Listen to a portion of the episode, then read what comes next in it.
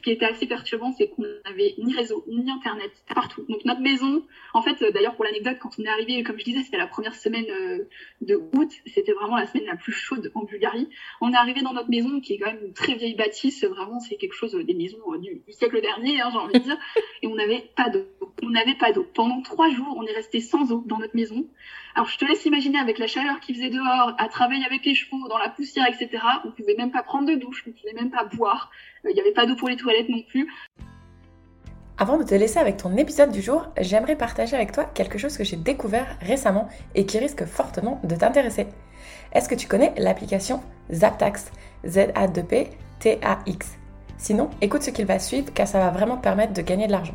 Si tu es expat, j'imagine que comme moi, quand tu reviens en France, tu fais le plein de produits que tu ne trouves pas dans ton pays d'expatriation. Mais sais-tu que tu peux te faire rembourser la TVA En utilisant l'application ZapTax, tu peux facilement et rapidement détaxer les produits que tu achètes en France, mais aussi en Espagne ou en Belgique, dans plus de 1 million de commerces. Il y a déjà plus de 40 000 utilisateurs, l'application a été créée en 2017 et elle est la première sur le marché. Sans compter qu'elle est certifiée par la Direction générale des douanes. C'est fou, non? Je t'invite vraiment à aller sur leur site internet www.zaptax.com pour en savoir plus sur cette détaxe 2.0. Je te mets le lien dans la description de l'épisode. Et je te retrouve tout de suite pour ton épisode du jour.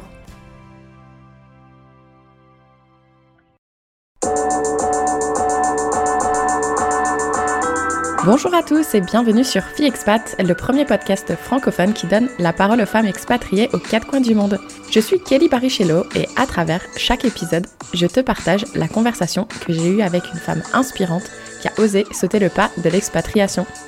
On va te faire découvrir une nouvelle destination, un mardi sur deux, en échangeant en toute transparence sur le ressenti de chacune avant le départ, mais aussi une fois sur place.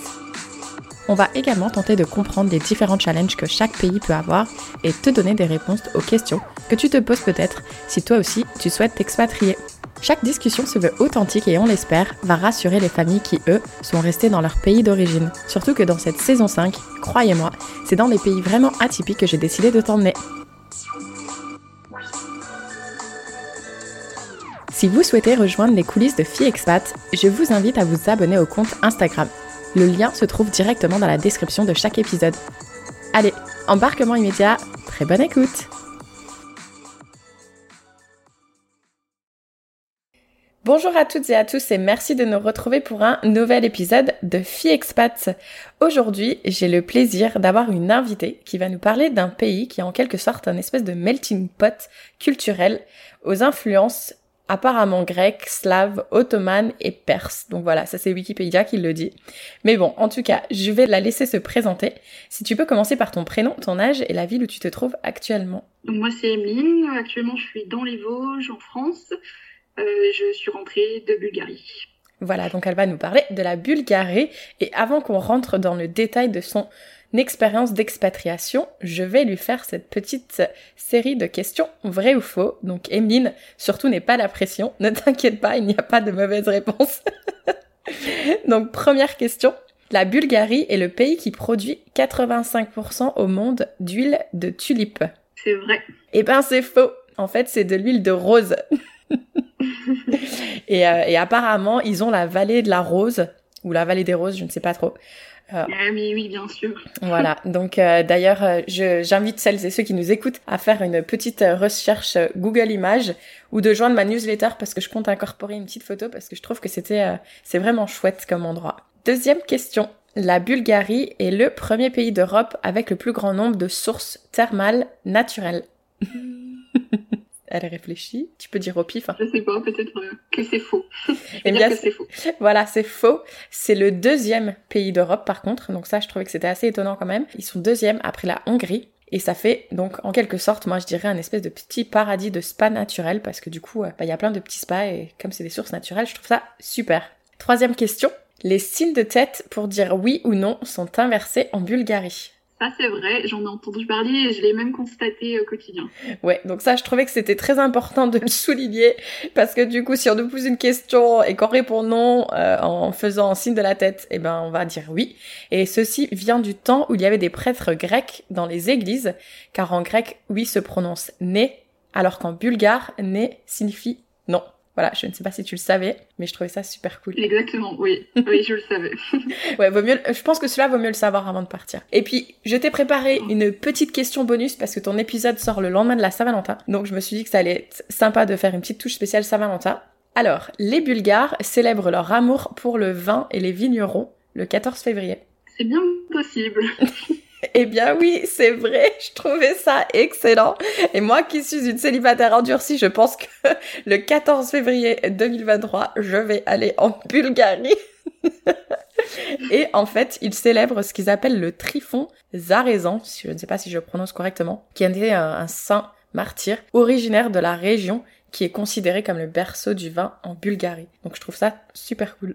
Est-ce que toi, tu y étais du coup le 14 février en Bulgarie? Pas du tout. Alors moi, je suis partie deux mois. C'était euh, de août à septembre, donc pas du tout. D'accord. Bon, bah peut-être que la prochaine fois, essaye de coordonner les dates. Ça pourrait être sympa comme événement, je trouve. Bon, bah, trêve de plaisanterie. Je vais maintenant te laisser la parole pour que tu puisses présenter à nos auditrices et auditeurs qui tu es et comment tu en es venu à partir quelques mois en Bulgarie. Donc, euh, comment je suis arrivée à partir en Bulgarie? Ça, c'est une bonne question. Je pense que, en fait, j'ai toujours eu envie de voyager, ça, c'est sûr. J'ai pas beaucoup eu d'opportunités de voyage euh, récemment. J'ai commencé par des petits week-ends en Europe, à droite à gauche, comme ça, pour euh, découvrir. J'ai découvert la Pologne, c'était mon premier pays. ensuite, j'ai découvert un peu les pays nordiques avec la Lituanie, la Lettonie. Et puis après, je voulais partir faire un volontariat, donc j'ai commencé à chercher via le corps européen de solidarité. Mais euh, pour ça, il faut chercher un peu les missions, il faut euh, se renseigner. Et en fait, moi, ce que je voulais surtout, c'est trouver une mission qui m'intéresse. Plus qu'un réellement un pays, c'était surtout pour la mission. Et euh, faut dire que la Bulgarie, c'est pas forcément le pays auquel j'aurais pensé euh, me rendre, mais la mission, euh, c'était vraiment la mission parfaite pour moi. C'était avec des chevaux, donc c'était voilà, moi, je suis une grande fan de chevaux, donc forcément, euh, ça m'a tout de suite sauté aux yeux. C'était de l'équithérapie, donc avec des enfants handicapés. Donc forcément, pour moi, euh, c'était l'opportunité parfaite, même si la Bulgarie, c'était pas forcément le pays euh, où j'aurais pensé aller, effectivement. Super. En tout cas, c'est intéressant de savoir que déjà, tu avais quand même deux objectifs. C'était déjà, dans un premier temps, tu voulais absolument faire un volontariat et tu savais qu'il fallait qu'il y ait un rapport avec les chevaux, si j'ai bien compris. Oui, alors, c'est pas forcément que je voulais absolument que ce soit avec les chevaux, mais comme je sais que j'ai un domaine de compétences quand même avec les chevaux et que j'adore ça, je me suis dit, ça serait l'idéal. Après, c'est vrai que corps européen, il n'y a pas beaucoup forcément de missions avec des chevaux. Donc c'était assez compliqué de, de, trouver ça effectivement. Mais là quand je l'ai vu, je me suis dit il faut absolument que je postule. Et au final, il s'est avéré qu'il n'y a pas eu énormément de postulants, donc j'avais toutes mes chances d'être retenue. Ok. Et bah d'ailleurs pour en revenir là-dessus, donc toi déjà, euh, juste pour remettre un petit peu les choses dans le contexte, tu étais dans à quel moment de ta vie Tu venais de finir tes études, tu étais en transition, qu'est-ce qui se passait? Alors, euh, j'ai fini mes études en 2021. En fait, normalement, j'aurais dû les terminer en 2020, sauf qu'on a été euh, un peu pris par le Covid. J'ai pas pu partir en stage. Je devais partir normalement six mois à Lisbonne en stage. Ça a été annulé à cause du Covid, donc j'ai un peu reporté ça. J'ai validé ma licence donc à la place en 2020. J'ai fait un service civique de six mois en France. Ça a été une très très bonne expérience. Et à la suite de ça, je me voyais pas rester en France, mais je savais pas exactement quoi faire. Et comme j'avais déjà ce, cet aspect de volontariat que j'avais déjà fait avec le service civique, j'avais envie de continuer à me rendre utile. Et partir en Europe, c'était euh, l'opportunité parfaite pour moi de voyager et de me rendre utile. Et comment tu as choisi le corps européen? Alors, euh, le corps européen, en fait, je, j'en avais entendu parler bah, justement pendant les formations service civique. Euh, on nous a parlé justement de ça. On avait fait quelques formations euh, pour nous mentionner ce que c'était en fait le corps européen. On nous avait appris un peu comment rechercher des missions, etc. Et à partir de ça, moi, j'ai eu envie de me renseigner encore davantage sur le sujet. Je me suis rendue sur la plateforme et c'est là que j'ai commencé à chercher des missions finalement. Et combien de temps tu dirais entre le moment où tu as commencé à faire tes recherches et le moment où tu as trouvé une annonce qui te plaisait? Euh, je dirais que j'ai commencé à peu près vers le mois d'avril, peut-être, quelque chose comme ça, ouais, vers la mi-avril, je dirais. Et j'ai trouvé la mission, euh, disons, fin mai. J'ai fait l'entretien avec la, avec l'organisme euh, à la mi-juin. Et après, je suis partie fin juillet. Voilà. Super. Alors le, le, corps européen, on en avait parlé dans l'épisode numéro 21 avec Elise qui était partie euh, en Islande, mais est-ce que tu pourrais peut-être rappeler aux personnes qui nous écoutent quelles sont les spécificités qui sont liées à ce programme d'expatriation? C'est en fait un programme de volontariat qui s'adresse aux jeunes de 18 à 30 ans euh, qui sont membres de l'Union européenne. Donc n'importe qui euh, peut partir dans l'Union européenne pour un projet de volontariat. Ça peut aller de environ un mois à 12 mois maximum. On a la possibilité de faire des missions courtes ou des missions longues. Les missions courtes vont jusqu'à deux mois et au-delà de deux mois, c'est des missions longues. Mais il faut savoir qu'on peut partir jusqu'à deux fois avec ce programme-là, une fois en mission courte et après en mission longue, mais pas l'inverse. C'est-à-dire que si on part en mission longue, on ne pourra pas ensuite faire une mission courte. D'accord. Est-ce que du coup, toi, tu avais spécifiquement choisi une mission courte pour commencer? Pas vraiment. En fait, j'ai surtout euh, choisi la mission parce qu'elle m'intéressait. J'aurais presque même préféré qu'elle soit une mission longue parce que deux mois, c'était pas assez en fait. Oui, j'allais dire, c'est quand même assez court, deux mois. surtout, ouais, quand c'est une mission aussi intéressante que ça, j'aurais aimé que ça dure un petit peu plus longtemps. Après deux mois, c'était la durée parfaite, comme j'étais jamais partie à l'étranger commencer par euh, deux mois euh, toute seule comme ça, c'était déjà un très bon début. Si j'étais partie plus longtemps, je pense que ça aurait été euh, peut-être un petit peu plus difficile de, partir loin de la maison plus longtemps. Et du coup, est-ce qu'on est payé pendant ce service ou c'est vraiment du volontariat pur et dur? Alors, on n'est pas vraiment payé. Par contre, on a tous les frais qui sont pris en charge, donc les frais de transport, notamment l'avion qui est remboursé à la fin du, du, volontariat, le logement qui est payé, la nourriture également.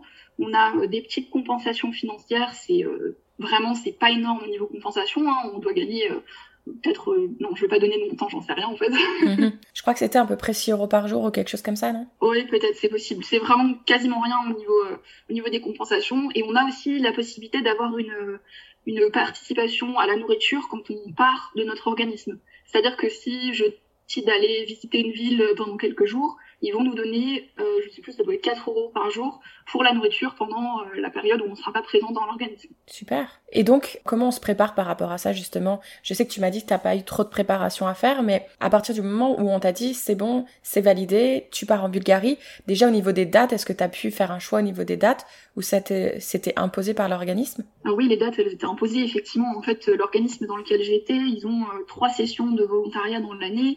Ils ont avril, mai, juin, juillet et août-septembre. Moi, j'étais dans la dernière session de août-septembre. Donc, ils ont en fait euh, à chaque fois trois volontaires par session. Et euh, donc, euh, oui, au niveau préparation, il n'y a pas grand-chose à préparer, si ce n'est qu'on a pas mal de paperasse à remplir auprès de notre organisme d'envoi. Donc, en fait, moi, après l'entretien que j'avais eu avec l'organisme qui décidé de me prendre, il, fallait que je contacte mon organisme d'envoi, voir avec eux quels étaient les préparatifs, les justificatifs à prévoir, tout ça. Et donc, à ce moment-là, il faut prévoir tous les papiers, leur envoyer, et après ça, on peut réserver le billet d'avion en concertation avec l'organisme, bien sûr. Donc c'est eux qui m'ont dit, euh, bah, ces horaires-là, ça ne va pas, ces horaires-là, ça convient un peu plus. Et à partir de là, j'ai pu réserver mes billets d'avion. Il euh, faut savoir que les billets d'avion, ils sont remboursés, mais seulement à la fin du volontariat. Et euh, pour moi, ça a pris pas mal de temps après la fin de mon volontariat pour recevoir mon remboursement. Donc ça, c'est quand même un coût à prévoir. Euh, pour la Bulgarie, je crois que le montant des billets d'avion maximum que j'avais, ça devait être 275 euros. C'est le forfait qui est alloué par l'Union européenne pour euh, les billets d'avion. Donc ça, c'est euh, quelque chose qui est quand même bon à savoir. On peut pas prendre n'importe quel vol comme ça. Il faut quand même rentrer dans le budget ou alors être prêt à mettre de sa poche en supplément. Ok, super. Et du coup, quand tu parles de paperasse, etc., et de choses à renvoyer, est-ce qu'il y avait des choses vraiment compliquées, comme par exemple, je peux penser, moi, ce qui me vient en tête, c'est par exemple faire une lettre de motivation, ça, des fois, ça freine un peu. Euh, ou est-ce que c'était juste, par exemple, pièce d'identité, des choses euh, assez euh, basiques? Au niveau de l'organisme d'envoi lui-même, non, c'était vraiment pas difficile. Au niveau des pièces, c'était vraiment des choses, voilà, passeport, un justificatif de domicile, il y avait les, les formulaires de renseignement, parce qu'en fait, eux, il faut savoir aussi qu'ils souscrivent pour nous une assurance de façon automatique. Donc, ils ont besoin aussi de connaître nos allergies, nos antécédents médicaux. Ils ont un certificat médical. Il m'a semblé d'ailleurs que j'avais eu un petit souci par rapport à ça. Parce que, avec le contexte Covid, la Bulgarie, c'est une destination qui était quand même difficilement accessible. Et ils nous ont demandé d'avoir un certificat euh, de non-vulnérabilité à la Covid, donc qui prouve qu'on n'est pas vulnérable à la Covid. Et c'est un certificat que j'ai eu beaucoup de mal à obtenir parce que mon médecin euh, ne voulait pas euh, ben, justifier que j'étais pas vulnérable. En même temps, les médecins ils peuvent pas forcément savoir si on est vulnérable ou pas. C'est compliqué hein, de savoir qu'on va développer une forme grave. Donc ça, j'ai dû aller voir quand même un deuxième médecin pour qu'il me le fasse. Et voilà, mon médecin traditionnel n'a pas voulu me le faire. Et euh, c'était peut-être un peu la petite difficulté au niveau des, des papiers, mais sinon le reste, euh, non, c'était pas compliqué. Après, tu parlais de lettres de motivation. On a, au moment où on postule, qu'on envoie notre candidature via la plateforme Corps européen, on a un petit texte de motivation à écrire en anglais. C'est vraiment quelques lignes. Hein. C'est pas du tout euh, une forme de lettre de motivation super longue. C'est vraiment quelques lignes. D'accord.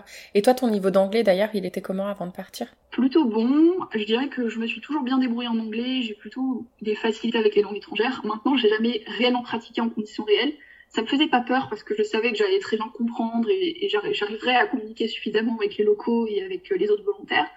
Euh, je suis partie avec deux filles portugaises, donc forcément on a aussi cette petite différence de langage. Hein. J'aurais très bien pu partir avec des Français, puisque finalement euh, les nationalités qui étaient présentes dans mon organisme c'était soit français, allemand, luxembourgeois ou portugais. C'est les quatre nationalités avec lesquelles ils ont des partenariats. Donc euh, voilà, j'aurais très bien pu tomber sur des Allemands ou des Luxembourgeois, euh, c'était possible. Mais là, pour le coup, non, je suis tombée avec deux Portugaises et donc forcément, on avait cette différence de langage et de culture. Mais euh, l'anglais, ça ne m'a vraiment pas posé problème et j'ai réussi à avoir des conversations très intéressantes aussi, tant avec les locaux qu'avec justement les autres volontaires. Super. Et euh, du coup, d'ailleurs, avant de partir, est-ce que tu avais pu échanger avec des personnes qui étaient déjà allées justement dans cette mission en Bulgarie ou pas du tout? Alors justement, ça, c'était peut-être une de mes particularités parce que justement, j'ai voulu contacter un ancien volontaire, un Français euh, qui était originaire du sud de la France. Je l'avais contacté pour justement avoir un peu son retour d'expérience, comment ça se passe, euh, comment est la nourriture, comment est le logement, qui m'envoie quelques photos aussi un peu de l'endroit et du logement, du village, etc. Parce qu'en plus, on allait habiter dans un petit village vraiment perdu au fin fond de la campagne bulgare. Donc ça me faisait aussi un peu peur à ce niveau-là. Voir son retour d'expérience, je pense que c'était intéressant euh, pour moi, effectivement. Donc je l'avais contacté euh, via Messenger, il m'avait donné pas mal d'informations d'ailleurs, il m'avait fait énormément de messages vocaux pour tout me raconter. Donc vraiment j'étais super reconnaissante d'avoir ces infos de sa part. Et, et ouais, ça m'a beaucoup aidé à me préparer justement avant de partir et un peu à relativiser et à me déstresser aussi de voir un peu comment c'était pour lui et ce qu'il en a pensé finalement. Ah, génial. Non, mais je trouve que c'est, c'est pour ça que je voulais en parler justement. Quand on part avec des organismes comme ça, je pense que c'est assez facile, entre guillemets, de pouvoir trouver justement des personnes qui y sont parties. Et je pense que c'est intéressant de rentrer en contact avec eux. Parce que comme tu l'as dit, tu vois, il t'a fait des vocaux, il a été euh, super ouvert à l'échange, etc. Et c'est un côté quand même un peu rassurant pour toi. Mais je pense aussi par rapport à ton entourage. Bon, la Bulgarie, c'est pas non plus euh, un pays, enfin moi, quand on me parle de la Bulgarie, ça, ça me ferait pas peur, mais c'est quand même un pays qui est peu connu. Euh, est-ce que tu pourrais nous dire d'ailleurs comment ton entourage a réagi quand tu leur as parlé de cette mission? Oui, alors euh, je voulais surtout parler euh, euh, pour mes parents, parce que c'est surtout eux qui ont été les plus concernés. On va dire mon entourage, je dirais globalement mes amis, voilà, ils ont tout de suite été très enjoués pour moi, très contents pour moi, puisque c'est forcément, voilà, ils sont, en fait, mes amis sont tous dans cette vibe du voyage, donc forcément, ils vont, voilà, ils étaient presque limite envieux de ça.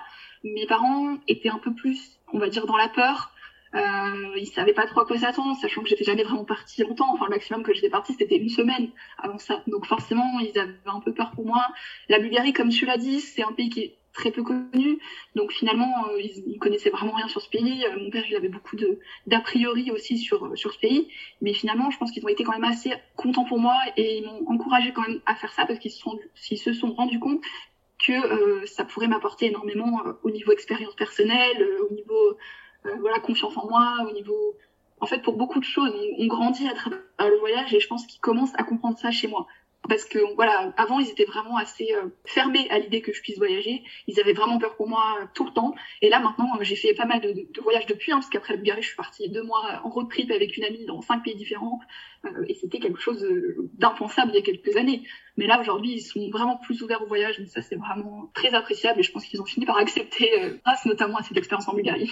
Ah génial, ça c'est top. Mais du coup, est-ce que tu te souviens euh, la veille du départ, dans quel état tu étais avant de prendre ce vol justement pour la Bulgarie? J'étais super excitée. Hein. Je pense que comme tout le monde, on était, euh, j'étais vraiment dans un état complètement excité, euphorique. Je savais pas trop où j'allais mettre les pieds, donc forcément un petit peu d'anxiété quand même. On se dit dans quoi est-ce qu'on va tomber, avec qui je vais tomber, est-ce que les autres volontaires vont être sympas avec moi, etc. Euh, J'avais contacté les, les, deux volontaires avec qui j'étais censée être.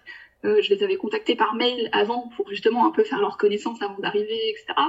Mais euh, donc je prenais mon premier vol euh, toute seule et je retrouvais ces deux volontaires-là à l'aéroport d'Amsterdam. Donc c'était euh, à cet endroit-là qu'on les rencontrerait. Et, euh, et c'est vrai que voilà, j'avais quand même un peu cette appréhension hein, quand j'attendais à l'aéroport d'Amsterdam. J'étais la première arrivée. on s'était donné rendez-vous à une porte d'embarquement. On était, enfin, j'étais un peu stressée. J'attendais vraiment avec impatience de les rencontrer, mais a toujours un petit peu ce petit stress, cette petite boule au ventre quand même. On ne sait pas où on arrive. Mais je dirais que globalement, oui, j'étais beaucoup plus excitée et vraiment impatiente à l'idée de partir. Ça c'est sûr. Ah super. Et donc une fois que tu es arrivée sur place? Quand je suis arrivée sur place, bah, ça a été un peu l'émerveillement. Hein, comme, comme tout le monde, j'ai envie de dire, j'arrive là-bas, je suis là, tout est nouveau, tout est incroyable, il y a plein de paysages ouf. Il y a...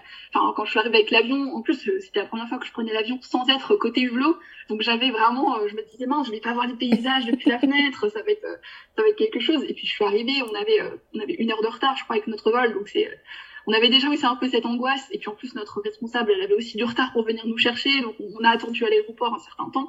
Quand ils sont venus nous chercher, on a donc pris leur 4x4 pour rejoindre le ranch où on allait travailler.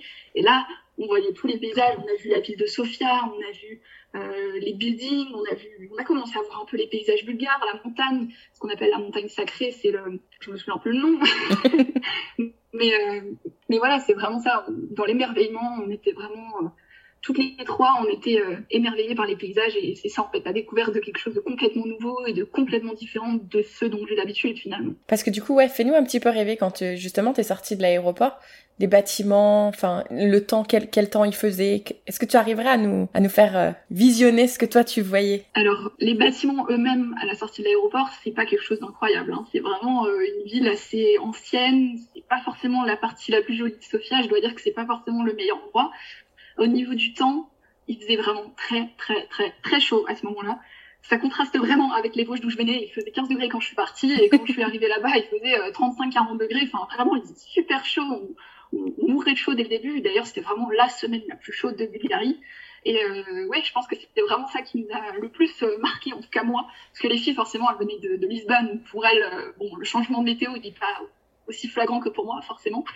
Mais euh, ouais, je dirais que c'est ça. Après, au niveau de la ville elle-même, quand on est sorti de la ville, c'est un peu le trafic aussi qui m'a qui m'a marqué parce que je dois dire que le trafic, euh, voilà, ils conduisent un peu n'importe comment, euh, ils changent de voie sans prévenir. voilà, on était avec notre gros 4x4, on, se disait au moins on est visible, on est, euh, on prend toute la place donc ça va.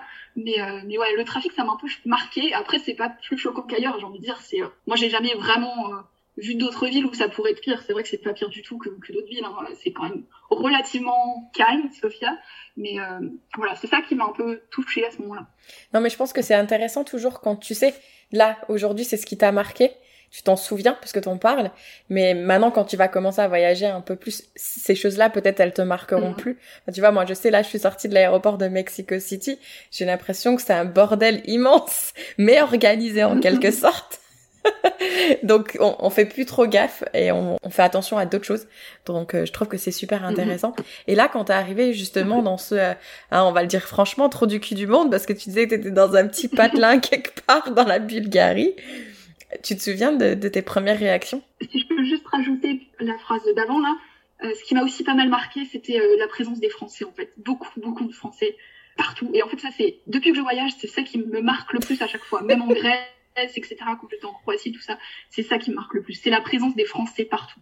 Incroyable. C'est vrai. Et là, je disais ça à mes amis en disant, il y a des Français partout. Elles me regardent comme si c'était normal. Parce que forcément, mon amie avec qui j'avais fait le road trip, elle a beaucoup, beaucoup voyagé. Elle a été en Nouvelle-Zélande, Australie, Canada. Enfin, elle a beaucoup voyagé. Donc pour elle, ça la choque plus, en fait, de voir tous ces Français.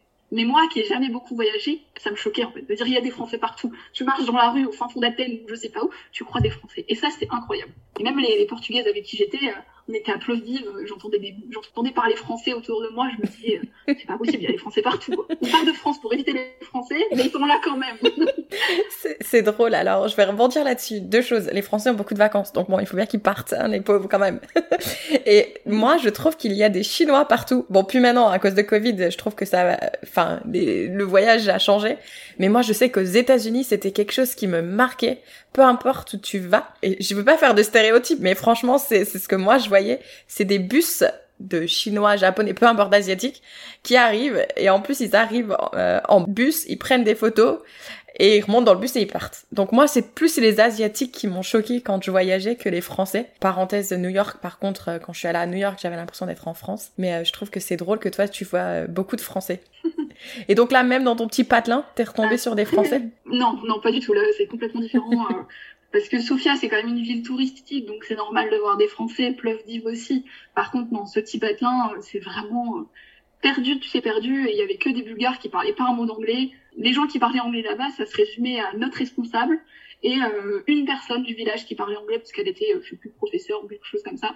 Et c'était elle en fait qui faisait toute la traduction. On avait été voir une fois un, verre avec les, habitants euh, dans le petit bar du village. Mais quand je dis bar, c'est c'est tout en fait. C'est bar, c'est mairie, c'est mini café, c'est euh, euh, un mini shopping. Enfin, c'est tout petit en fait. C'est vraiment, euh, t'as deux tables et c'est fini quoi. Et on avait été boire un coup là-bas avec les, les anciens du village. En fait, c'est plutôt une population assez âgée, hein, forcément, comme c'est assez rural, c'est très âgé au niveau population. Et voilà, il y avait cette personne-là qui parlait anglais, c'était elle qui traduisait tout pour nous, en fait. Ma conversation avec les locaux se, se limitait à parler avec cette dame-là qui, qui faisait la traduction pour nous. Est-ce que tu euh, tu t'étais amusée à apprendre quelques mots en bulgare avant de partir ou pas du tout? Alors oui, un petit peu, mais je dirais que la majorité, j'ai beaucoup appris sur place. Hein. J'ai vraiment retenu euh, les chiffres, les couleurs, tout ça, j'ai retenu avec les leçons qu'on fait avec les enfants. Parce que forcément, pendant les, les leçons d'équithérapie, euh, bah, notre responsable, elle était en train de compter avec les enfants bulgares, euh, en train de dire les couleurs, certains animaux aussi. J'ai appris, euh, comme on disait, euh, monstre en bulgare. Ça peut paraître un peu stupide comme mot, mais ça m'a marqué. On, pour dire monstre, on dit euh, chudo viste. Waouh Tu peux répéter? Chudo viste. Chudo viste. Ouais, il est pas facile comme mot.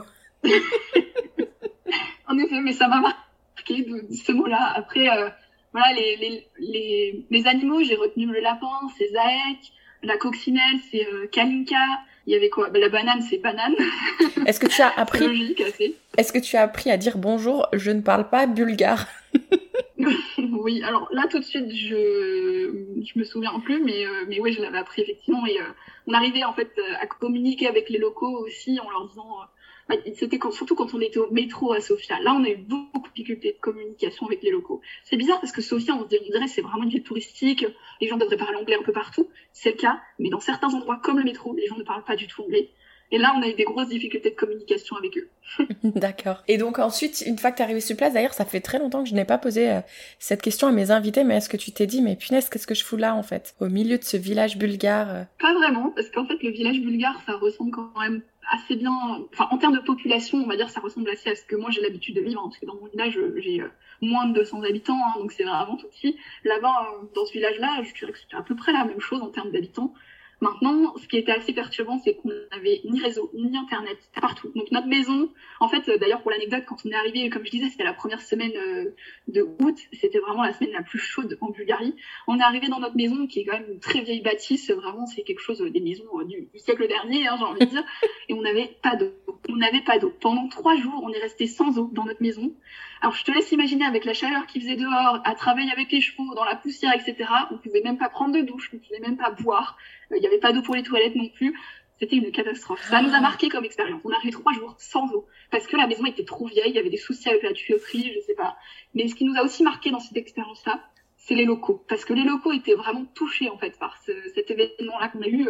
Ils étaient vraiment, euh, ils sont tous venus nous voir, nous demander si ça va, ils nous proposaient euh, de, de, nous aider en fait tout simplement ils étaient vraiment adorables sur le moment ils étaient vraiment en fait concernés par le fait qu'ils avaient des étrangers dans leur village ça peut paraître un peu euh, stupide mais c'est vraiment ça hein. ils sont vraiment venus nous voir vérifier qu'on allait bien c'est vraiment touchant. Quoi. Ah, c'est trop mignon. Bah oui, puis surtout, enfin, le, le projet pour lequel vous étiez venu, c'est quand même aussi un projet qui est, euh, qui est super humain. Euh, donc je trouve que c'est bien mmh. de, de, recevoir aussi à son tour euh, dans ces situations. Mais là, avoue quand même que t'as dû te dire au bout de 24 heures, punaise, mais c'est quoi ce délire? Où est-ce que je me suis foutu Tu peux le dire, hein, c'est pas grave. Là, pour le coup, c'est vraiment sorti de notre zone de confort parce qu'on a vraiment pris conscience de la chance qu'on a en fait en tant que Français, enfin en tout cas en tant qu'Occidentaux, d'avoir euh, des douches, d'avoir de l'eau chaude chez nous, d'avoir euh, en fait ce confort dont on a l'habitude et dont on, réalise pas en fait la chance qu'on a. Parce que c'est pareil, là-bas au ranch, ils ont pas l'eau courante. Enfin, si, ils ont l'eau courante, mais elle est très limitée puisque c'est une pompe solaire, donc qui fonctionne que s'il fait beau. Donc, ce qui veut dire qu'on a un bidon d'eau qu'on utilise pour euh, faire la vaisselle, notamment. On a un petit évier, on a un grand bidon d'eau, on le remplit. Donc, quand il y a du soleil, ils le remplissent tous les matins. Il faut vraiment faire attention à l'eau pendant la journée. Quand on fait la vaisselle, il faut pas laisser couler l'eau trop longtemps. C'est des petits gestes comme ça, vraiment faire attention à l'eau. On n'a pas l'habitude de faire ça en France. Nous, on a l'eau euh, qui coule du robinet comme ça, de façon euh, logique, j'ai envie de dire, on a, on a complètement perdu euh, la notion de cette chance qu'on a d'avoir de l'eau comme ça euh, qui coule. Et je trouve que c'est incroyable quand tu réalises la chance que tu as, on se dit ah ouais quand même, il y a vraiment un niveau de pauvreté qui est plus important aussi en Bulgarie. On le réalise euh, à travers l'eau, mais avec d'autres choses aussi, ça c'est sûr. Il faut savoir qu'en Bulgarie, le, le, SMIC il est quand même bien moins important qu'en France. Hein. Il est euh, de l'ordre de 200 euros par mois, je crois. Waouh, ouais, c'est rien du tout. Mais du coup, est-ce que tu dirais que ces habitudes que tu as dû euh, apprendre à implémenter dans ton quotidien, tu les as gardées aujourd'hui maintenant que tu es rentré chez toi? Ou euh, tu as repris un peu ta vie à la française et euh, t'as aucun souci à laisser couler l'eau comme ça? Non, je pense que j'ai repris la vie à la française. Hein. C'est ouais. clairement les douches chaudes, on, on s'en passe pas comme ça, même s'il a fallu faire attention parce que c'était pareil. En Bulgarie, c'est un pays où on utilise des chauffe-eau. Donc ça veut dire qu'il faut brancher le chauffe-eau au minimum une demi-heure avant de prendre sa douche. Parfois, c'est un peu faut attendre. Tout, si on est trois à prendre notre douche, si on prend trop de temps sous la douche, il y a plus d'eau chaude pour les suivants. Et ça, ça nous a posé problème à plusieurs reprises. Même à la fin, même au bout de deux mois, on n'était toujours pas habitué à ça. Donc euh, voilà, c'est quelque chose, de faire attention à l'eau. Euh, c'est parfois encore difficile. Hein. c'est clair. Là, j'en suis sûre qu'il y en a qui nous écoutent, qui peuvent penser que ça peut être un peu traumatisant, mais je pense pas que c'est si traumatisant que ça. Je pense que ça nous fait surtout euh, réaliser de la chance qu'on a au quotidien et euh, des petites choses comme ça Oui, je dirais que c'est pas forcément traumatisant, mais ça dépend pour qui. Parce que pour euh, pour te raconter justement une anecdote, mhm. on était euh, donc comme je disais, on était trois volontaires. Hein, je suis partie avec deux portugaises et on a une des trois. Au bout de trois quatre jours, ouais même pas trois jours, elle a commencé à se sentir super mal. Elle a commencé à avoir euh, des problèmes à l'estomac. Elle pouvait plus du tout manger. Elle avait des vomissements, etc. Enfin vraiment, elle était super malade et elle était super affaiblie. Et au bout de quatre jours, on l'a renvoyée chez elle parce qu'elle pouvait vraiment pas rester dans le volontariat. Elle était, elle avait en fait un gros euh, dépaysement en fait. Elle était complètement dépaysée. Le manque d'eau, ça ne l'a pas aidé vraiment non plus. Et, euh, et, elle a été obligée voilà de rentrer chez elle. Elle pouvait vraiment pas s'adapter au volontariat. Elle pleurait tous les jours. Elle était vraiment pas du tout. Alors que nous, avec l'autre fille portugaise, on s'adaptait en fait. Mm-hmm. Bien sûr, c'était pas facile pour nous non plus de pas avoir d'eau, mais on a réussi à s'adapter, on a réussi à s'intégrer, et puis surtout, on avait aussi ce domaine de compétences qui nous mettait beaucoup plus dans une zone de confort. Parce que moi, j'étais spécialisée, entre guillemets, spécialisée, c'est un grand mot, hein, parce que je suis pas non plus euh, une pro, mais euh, je connais bien les chevaux, donc pour moi, c'était un peu ma zone de confort. Et pour cette autre fille portugaise, qui est d'ailleurs devenue une super amie à moi aujourd'hui, on se parle tous les jours, on est, on est super proches maintenant, donc vraiment, j'ai hâte de retourner la voir au Portugal, petite parenthèse. Mais euh, cette fille-là, elle, elle a une spécialité, entre guillemets, sur les enfants et surtout les enfants handicapés. Elle, c'est son domaine, c'est sa zone de confort. Donc finalement, nos compétences, elles étaient vraiment complémentaires. Moi sur les chevaux, elle sur les enfants handicapés, et ensemble, on faisait euh, des miracles. Donc on a vraiment, euh, on a, bah, comme du coup cette fille-là, elle est rentrée chez elle, on a été toutes les deux pendant euh, deux semaines, il me semble, on était que toutes les deux pendant deux semaines, donc on devait assumer l'émission de trois volontaires hein, quand on était à deux. Voilà, c'est plus de boulot, mais en même temps, on faisait vraiment du super boulot, on était hyper complémentaires, et du coup, ils ont dû recruter une autre personne pour remplacer cette fille-là qui était partie. Donc on a eu une autre portugaise à la place, euh, qui était aussi euh, intéressante. Peut-être pas autant que cette fille avec qui j'ai créé des liens, mais elle avait, elle avait sa part du, du travail en fait finalement. Et euh, elle, elle n'avait pas forcément de domaine de compétences particulier. Elle n'était pas vraiment liée à, à cette mission d'une manière ou d'une autre. En fait, c'est une, une, fille, elle venait juste de rentrer d'un échange en Grèce et elle avait juste envie de repartir en fait. Elle voulait pas rester chez elle. Donc elle a pris plus ou moins la première mission et elle nous a rejoint. Et faut dire que les premiers jours, elle a eu aussi un petit peu de mal à s'adapter. Elle disait, je vais rentrer chez moi, j'en ai marre. Enfin, vraiment, elle a eu beaucoup de mal aussi à s'adapter parce qu'elle, c'est une citadine, donc vivre dans un petit village perdu comme ça, c'est, ça peut être difficile pour certaines personnes. Mm-hmm. Mais euh, c'est vrai que nous, on était là, on l'a soutenue, on l'a encouragée, elle a réussi à aller jusqu'au bout de la mission, heureusement, parce que s'il avait fallu changer une troisième fois de personne, on aurait eu un peu de mal. Euh, mais voilà, c'est pour dire que c'est pas traumatisant, mais c'est un peu difficile de s'adapter euh, dans certains cas. C'est vrai que moi j'ai l'habitude de vivre à la campagne, donc c'est pas un problème pour moi de, de, vivre paumé et de pas avoir internet. mais pour d'autres, ça peut être plus plus traumatisant effectivement. D'accord. Et du coup, bah, par rapport à ça, euh, le, corps européen, ils ont aucun souci si vraiment tu es dans un, dans un état où c'est plus gérable pour toi, il n'y a aucun souci pour rentrer dans ton pays d'origine Exactement. Alors par contre, cette, euh, cette personne-là, elle a pu rentrer chez elle, mais euh, le billet d'avion, elle a dû le payer. Il n'a pas été remboursé par le corps européen. En fait, elle a dû signer une décharge comme quoi elle n'a pas pris part au projet. Et en fait, bah, le corps européen a considéré qu'elle n'était jamais venue en Bulgarie finalement. Ok, donc c'est un point intéressant peut-être, c'est si on part, oui, mais peut-être quand même avoir de l'argent de côté pour prévoir un retour qui peut être euh, imprévu en fait. Mhm. Exactement. ok, super. Et donc du coup, je sais que tu m'avais dit que tu avais d'autres petites anecdotes. Est-ce qu'il y a autre chose que tu voudrais euh, partager par rapport à la Bulgarie? Parce que je vais pas pouvoir te poser les questions de comment on ouvre un compte en banque, euh, est-ce que tu as passé ton permis, etc. Parce que toi, tu savais que c'était c'était une, une mission de courte durée. mais est-ce qu'il y a d'autres anecdotes que tu aimerais partager avec nous sur les Bulgares ou la Bulgarie en général? Oui, alors il y a pas mal de choses quand même. On a fait pas mal d'aventures assez incroyables en Bulgarie. Alors déjà par rapport aux Bulgares eux-mêmes, euh, faut savoir que on a eu comme préjugé avant qu'on parte et même sur place, comme quoi les Bulgares étaient vraiment très froids, pas du tout accueillants et que vraiment c'était compliqué euh, pour eux d'être ouverts aux touristes. En fait, ça s'avérait un peu vrai. Pas complètement, mais un peu vrai. C'est-à-dire que dans les grandes villes comme Sofia, on a vraiment remarqué que les Bulgares étaient très froids. Honnêtement, euh, c'est comme l'anecdote du métro que je te disais, on a eu des gros problèmes de communication et en plus de ça, ils étaient vraiment froids. Enfin, on n'arrivait pas du tout à communiquer avec eux et ils étaient euh, presque méchants en fait. Euh, dans les restaurants, pareil, pas très sympathique non plus. Enfin, ça nous a un peu marqué à ce niveau-là. Par contre, le contraste était vraiment marquant avec euh, les anciens du village dans lequel on était, parce que là, pour le coup, ils étaient vraiment super ouverts d'esprit, super chaleureux, prêts à nous aider, euh, coûte que coûte, j'ai envie de dire. Vraiment, ils étaient là quoi qu'il arrive, ils étaient là pour nous. Et euh, d'ailleurs, notre première rencontre avec le, propriétaire de notre maison dans, laquelle on habitait, c'est un, un, bulgare justement du, village. On a eu une rencontre qui était un peu atypique entre guillemets, c'est qu'on était en train de marcher sur la route bah, pour aller vers, vers le ranch. Donc il y a à peu près 10 minutes à pied entre la maison où on habite et le ranch où on travaillait. il y avait à peu près 10 minutes à pied. On était en train de marcher là et euh, il y a une voiture qui s'arrête près de nous et euh, il nous parle en bulgare, il nous propose en fait de nous emmener au ranch. Donc nous, on arrive à capter quelques mots quand même. Il nous parle de l'eau, il nous parle de la maison. Donc moi, j'arrive à capter les mots en bulgare. Eau qui se dit voda, j'arrive à comprendre qu'il parle de l'eau, qu'il parle de la maison.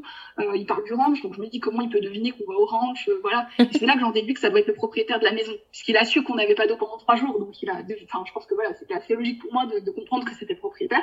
Et en fait, il nous a proposé de nous emmener au ranch. Mais nous, ben, c'était un peu, c'était un peu, euh, comment dire, effrayant parce qu'on était, euh, on était deux filles, on marchait sur la route, on a un mec âgé qui s'arrête, qui propose de nous emmener en voiture. On était pas très rassurés par cet événement. C'est clair. On a fini par accepter et au final, c'était euh, bah, c'était super parce qu'on a, on, a gagné du temps déjà. Mais en plus de ça, on a pu le rencontrer et euh, après, il a commencé à nous connaître, donc on l'a, on l'a vu de plus en plus. Qui venait, euh, en fait, lui, c'est un propriétaire, il a sa maison à lui dans le village, mais ils n'ont pas de douche chez eux. Donc s'ils veulent prendre des douches, ils viennent dans notre maison, ils font, ils mettent en place le, le chauffe-eau là, ils reviennent plus tard, enfin il revient plus tard lui avec sa femme pour prendre une douche dans notre maison. Donc c'était perturbant parce qu'il est venu une fois dans la maison, il a allumé le chauffe-eau comme ça et il a regardé les filles et les filles ne savaient pas comment réagir. Et en fait, non, il venait euh, pour mettre l'eau à chauffer pour pouvoir prendre une douche avec sa femme. Mais comme on parle pas bulgare, on n'avait pas compris qu'il venait pour ça. ah oui, ça doit être un peu flippant quand même comme expérience. Bah, un peu, oui. voilà, après, euh, qu'est-ce qu'il y avait d'autre? On avait fait une randonnée autour du ranch euh, bah, sur un chemin, mais en fait, les chemins, c'est pas du tout des chemins. Enfin, c'était c'était la forêt, limite. c'était des chemins, mais en fait, il y avait tellement de végétation sur le chemin que ça nous a vraiment marqué. Alors, c'est quelque chose... voilà, en France, les chemins sont quand même très bien tracés même les plus petits sentiers sont quand même bien délimités. Et là, vraiment, non, c'était euh, un chemin qui était pourtant bien indiqué sur la carte et tout, mais il n'y avait pas de chemin, il y avait de la végétation. Enfin, c'était l'aventure de marcher là-dedans, hein, clairement. en fait, c'est toi qui fais le chemin pendant que tu marches. Ils sont pas faits les chemins. ça, ça c'était la première randonnée qu'on a faite. Et, euh, et, comme première randonnée, euh, ça nous a un petit peu marqué, entre guillemets. Puis il faut savoir qu'il y a beaucoup de chiens sauvages partout. En Bulgarie, il y a énormément de chiens. Alors sauvages, pas forcément, mais en tout cas des chiens errants. Il y a beaucoup de chiens errants dans le village, énormément. Donc souvent, en fait, quand on voulait descendre euh, au petit bar du village, on, évitait. En fait, il y avait une rue en particulier où on savait qu'il y avait tout le temps les chiens. Donc on évitait cette rue-là, on passait par un autre chemin qui pouvait être parfois plus long, juste pour éviter en fait les chiens, parce que euh, ils peuvent nous courir après, ils peuvent. Enfin, on ne sait pas trop comment ils peuvent réagir. Donc on avait un peu aussi cette appréhension. Et d'ailleurs, en parlant des chiens, on a eu une fois une une chienne du village qui est d'ailleurs adorable et vraiment super gentille. Elle venait euh, devant notre maison parce qu'elle avait faim. Et un jour, elle est rentrée dans la maison. On ne sait pas comment elle a fait pour rentrer, mais elle est rentrée dans la maison. On l'a retrouvée dans l'entrée en fait de la maison. Elle attendait. Elle était assise là, en plein milieu. Elle attendait. Et quand on l'a vue, euh, on a été lui donner un peu nos restes de repas, etc. Moi, j'ai dit au fils, c'était pas forcément une bonne idée parce qu'après, elle va revenir. Hein, si on lui donne à manger, euh, elle va revenir. Mm-hmm. Mais elle était tellement gentille et en fait, elle avait des, des chiots. Donc c'est pour ça qu'elle voulait absolument manger comme ça, mais c'était vraiment euh, mignon comme histoire et en même temps un peu, un peu flippant parce que forcément, euh, un chien qui rentre dans ta maison, tu le connais pas, c'est un peu bon. c'est clair. Et du coup, en parlant de, pour en revenir au niveau des repas, euh, c'était quoi vos repas exactement? À quoi ils consistaient? Alors ça dépendait vraiment. En fait, c'est elle qui faisait les repas la plupart du temps. Parfois c'était nous, mais la plupart du temps c'était notre responsable.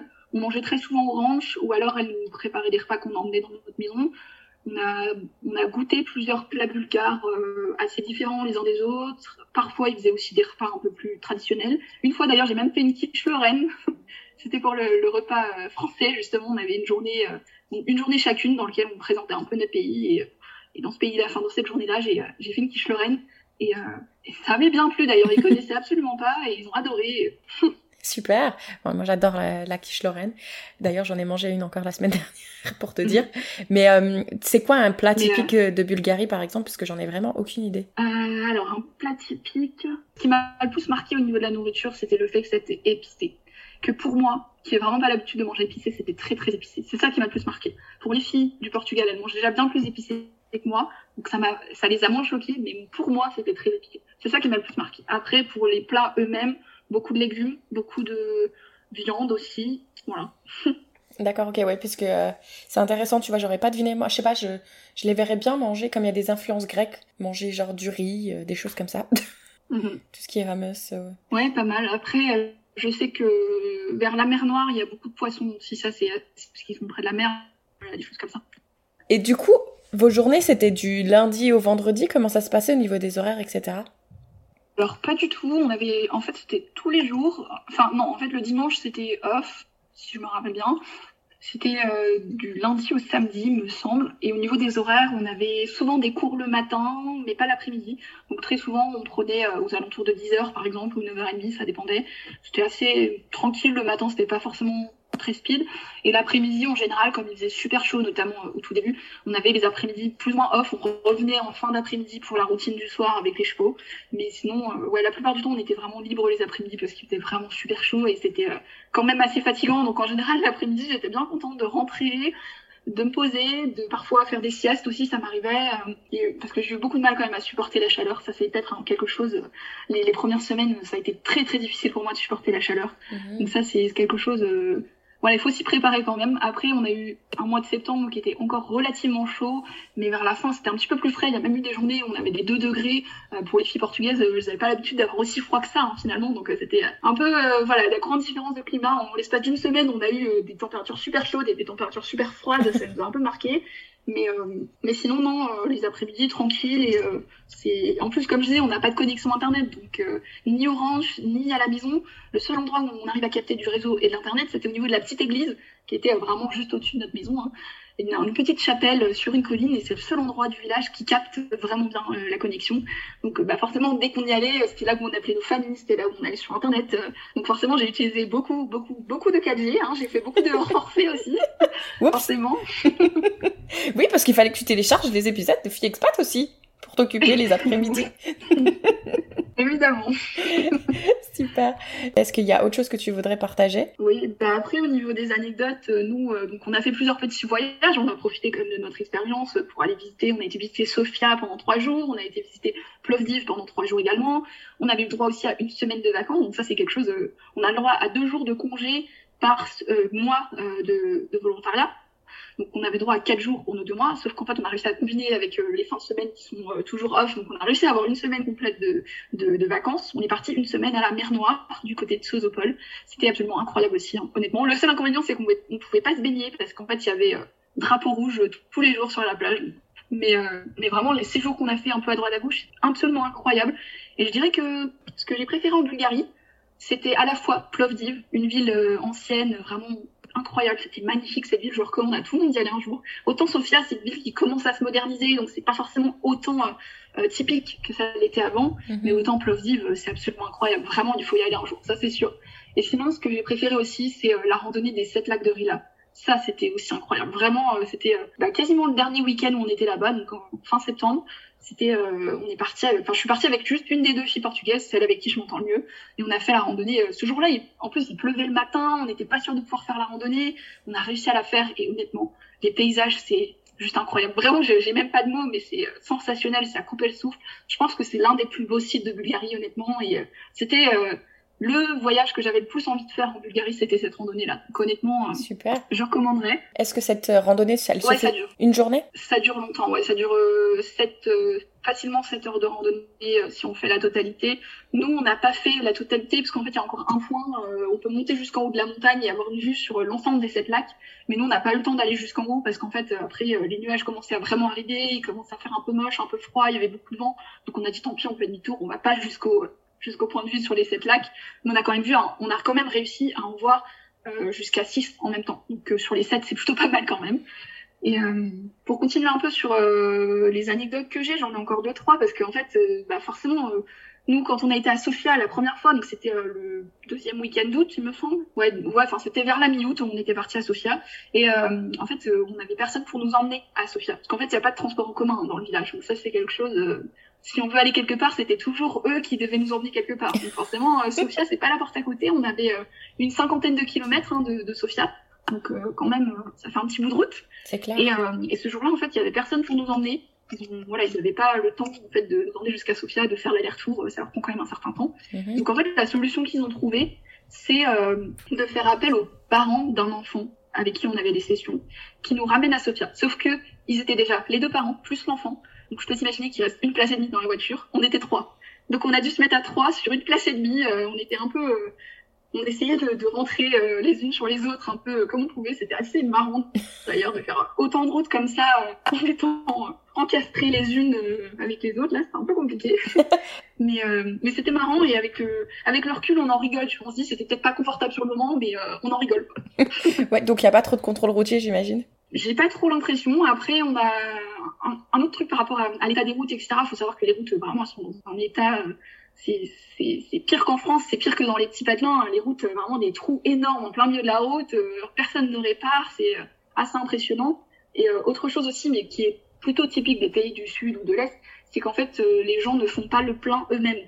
Il y a des, personnes dans les stations d'essence qui font le plein pour eux. Et ça, moi, j'avais jamais vu ça de ma vie avant la Bulgarie. Et elle me disait, notre responsable, elle nous disait, euh, moi, j'ai jamais fait le plein de ma voiture moi-même, en fait. Elle disait, c'est toujours quelqu'un qui le fait pour moi. Alors que nous, en France, on, le fait nous-mêmes, notre plein, et j'ai jamais fait appel à quelqu'un pour faire le plein de ma place. Ah, c'est trop bien. Va en Guadeloupe, ils le font aussi.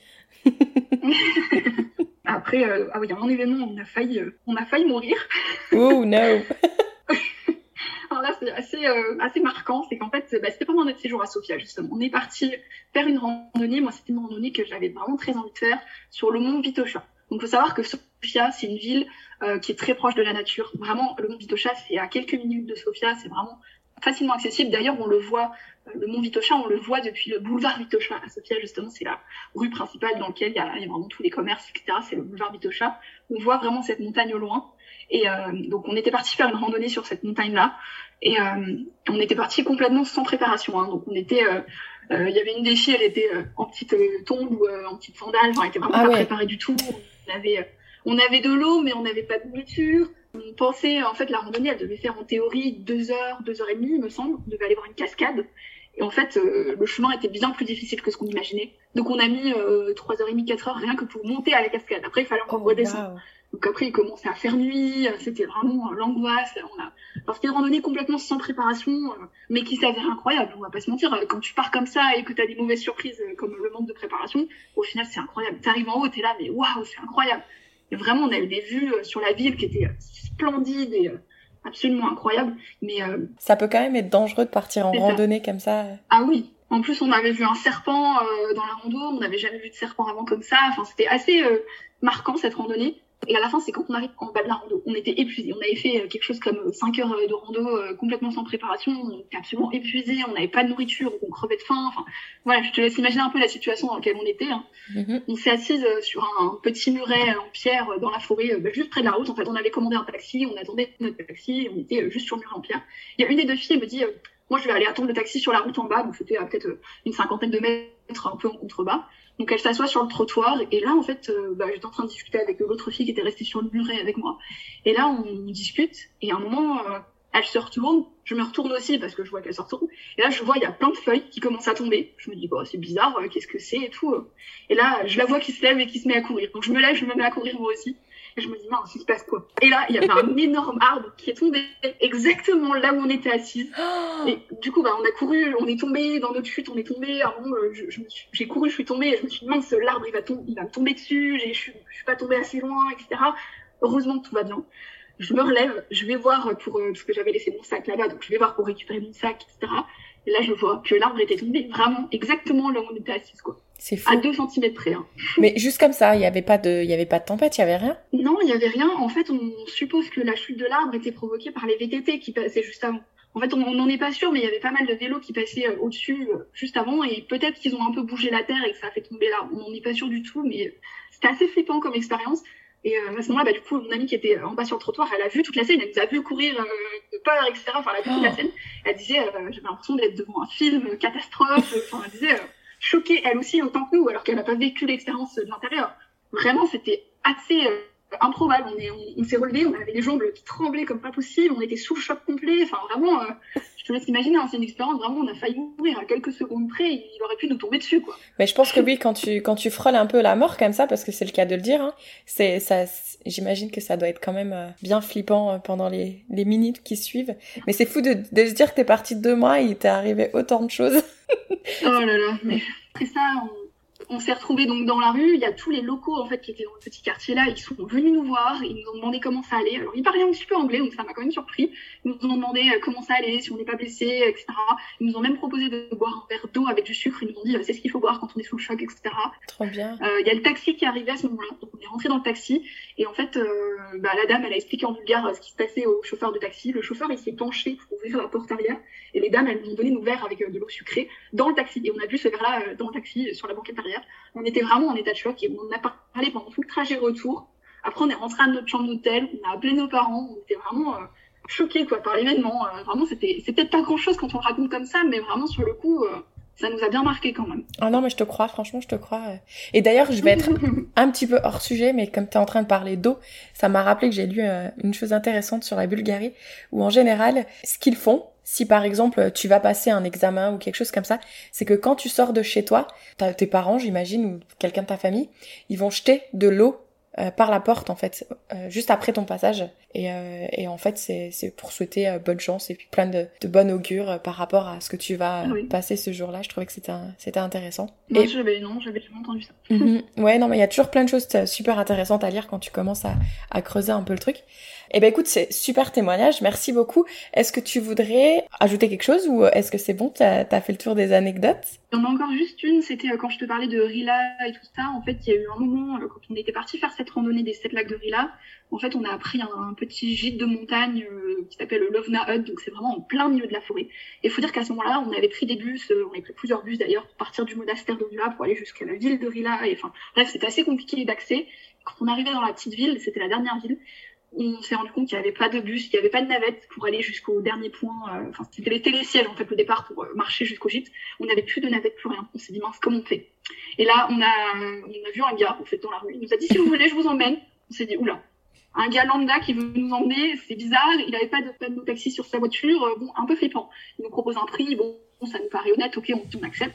On est monté dans sa voiture. Ma, mon amie, elle a envoyé sa localisation à ses parents parce qu'elle était vraiment inquiète de partir comme ça en plein milieu de la nuit sur des routes de montagne avec un gars inconnu qui parle moyennement anglais. Autant dire que c'était un petit peu euh, effrayant. Et puis on est en haut au télésiège, il nous a expliqué comment se rendre au gîte, tout ça. Vraiment super sympa le gars. On était euh, agréablement surprise par, euh, par son accueil et sa gentillesse. Et après ça, on est, quand on arrive au télésiège, il fallait encore marcher environ 20 minutes en plein milieu de la forêt, de nuit, en montée. Je peux dire que c'était une expérience. Vraiment, euh, là, marcher en plein milieu de la nuit comme ça, on a, on a eu super peur. On était là avec nos petites lampes de téléphone euh, à marcher, à ajuster les flaques. On était, enfin, vraiment impressionnant. Et quand on est arrivé là-bas aussi, ce gîte, il nous a aussi bien marqué parce qu'il y avait une douche, mais qui était à l'extérieur du gîte. Et euh, la dame, elle nous dit, vous avez de la chance, aujourd'hui, il y a de l'eau chaude. On est allé voir, l'eau était froide, glacée. C'est dit, ah ouais, c'est ça qu'elle appelle de l'eau chaude, quoi choquée. Et puis en plus, bah, comme c'est une douche à l'extérieur, les gens viennent avec leurs chaussures de marche, enfin leurs chaussures de randonnée, et euh, donc forcément il y a de la boue partout. Donc nous, on est là, on vient euh, tout habillé avec nos chaussures. Il faut réussir à se déshabiller, à prendre sa douche, à se rhabiller, sans foutre de l'eau partout. Et enfin, c'était assez compliqué finalement de prendre une douche là-bas. Ça nous a bien marqué. et, euh, et ce aussi, euh, les, les, lits en fait, ils sont euh, très très très très basiques. C'est les lits les plus basiques que j'ai fait de ma vie, honnêtement. C'est juste une planche de bois avec un espèce de morceau de laine dessus qui faisait office de matelas, mais c'était tellement dur. Je me suis dit oula, j'arriverai jamais à dormir là-dessus. Je vais avoir mal au dos. Au final, ça a été, mais honnêtement, surprise, comme vraiment surprise. C'était tellement atypique comme endroit que vraiment. en plus, le, gérant de, de ce gîte, il parlait pas anglais, il parlait bulgare et italien. Il parlait, c'est les deux seules langues qui parlaient bulgare et italien. et ben, du ah, coup... Ça nous a vraiment marqué, honnêtement. Euh. Alors, du coup, pour celles qui cherchent euh, du 5 étoiles, euh, faites attention lors des réservations. Je suis sûre que ça existe, qu'il y en, doit y en avoir en Bulgarie, mais peut-être pas partout. s'ils veulent du 5 étoiles, s'ils veulent du 5 étoiles, enfin, pas forcément du 5 étoiles, mais en tout cas, s'ils veulent que je leur conseille un hébergement, moi, je peux leur conseiller le l'hostel Old Plovdiv. Vraiment incroyable. Cet hostel, il était génial. Ok. je le recommande à tout le monde. Bah, si tu veux, je mettrai euh, justement le, lien du site internet de cet hostel. C'est toujours bien d'avoir des petits bons plans euh, comme, euh, comme tu le fais. Mm, mm, mm. Ah bah, cet hostel. En plus, quand on était arrivé, ils avaient mis sur un tableau, ils avaient écrit bienvenue, Emeline, enfin voilà, et le prénom de l'autre fille, ils avaient, ils avaient écrit en français bienvenue sur le panneau et j'avais trouvé ça, c'est une petite attention assez touchante. ouais, ils écrivent en fait dans la langue de l'invité qui va venir. Ah super, non, c'est clair, c'est toujours touchant les petites notes comme ça, tu dis qu'ils ont pris le temps de le faire. Et du coup, si aujourd'hui tu pouvais quand même t'adresser un petit message au moment où justement tu préparais, enfin tu préparais ta mission du corps européen, est-ce que tu te glisserais un petit message? Je dirais vas-y fonce hésite pas du tout ça va être incroyable quoi qu'il en soit même si bon bah il y a toujours des moments qui sont un peu moins drôles on est toujours un peu dans dans ce doute on sait pas trop où on va être les pieds mais il faut toujours y aller il faut jamais avoir peur de sortir de sa zone de confort et ça c'est quelque chose on a toujours beaucoup de mal je le dis régulièrement à certaines de mes amies mais c'est difficile de, sortir de sa zone de confort mais quand on y arrive le résultat il est incroyable en fait vraiment mhm. C'est clair, je suis tout à fait d'accord avec toi. Et du coup, pour conclure euh, cet épisode, est-ce que tu voudrais partager avec nous ta citation ou chanson préférée? Oui, alors euh, pour ma citation, j'ai euh, d'abord un dicton et ensuite une citation. Le dicton, c'est Tout vient à point, à qui c'est attendre mhm. Tout le monde le connaît, mais c'est tellement vrai. Plus on est patient, plus les résultats sont incroyables et ça, c'est vraiment vrai. Et le, la citation, c'est une citation que j'ai plus ou moins inventée. Enfin, en tout cas, c'est mon premier vol en avion qui, m'a inspiré cette citation. C'est Derrière les nuages, il y a toujours un immense ciel bleu. Et ça, quand on pense à tout ce qu'on a vécu avec le Covid, et aujourd'hui on peut un petit peu revoyager, on peut vivre des expériences de fou, je me dis finalement, ça vaut la peine d'attendre. Ça vaut la peine d'attendre et de pouvoir vivre ces expériences incroyables par la suite. J'adore, mais c'est tellement bien dit, dis donc. Tu devrais te mettre à écrire des citations signées de ton nom. Surtout, je vais me rappeler de cette citation euh, derrière les nuages, il y a un ciel bleu. Surtout avec ces journées de temps gris qu'on a en ce moment ça m'a marqué parce que justement, quand j'avais pris l'avion, il faisait super moche, il pleuvait à l'aéroport, enfin dans la ville où j'étais, je sais plus, c'était Beauvais peut-être bien, il, faisait super moche. On a décollé avec l'avion, on a fait quelques mètres clair. en altitude, et là on est arrivé en haut, il y avait un ciel bleu absolument incroyable, le soleil qui brillait, et j'étais choquée en fait, je me suis dit c'est fou, Juste, tu t'envoles avec ton avion, tu survoles un tout petit peu les nuages et c'est fou parce que t'as un ciel bleu incroyable derrière au-dessus. Et tu te dis, même s'il fait moche, le ciel bleu il est là en fait. Il est juste derrière, il est caché, mais il est là. Excellent. Bah écoute, je trouve que c'est euh, c'est une très belle euh, conclusion, surtout après tout ce que tu nous as raconté. Donc euh, merci beaucoup, Emeline. Et puis je te souhaite plein de bonnes aventures pour la suite et d'autres projets d'expatriation. Bah merci à toi pour cette interview et puis au plaisir d'écouter la suite des aventures de Expat. Merci.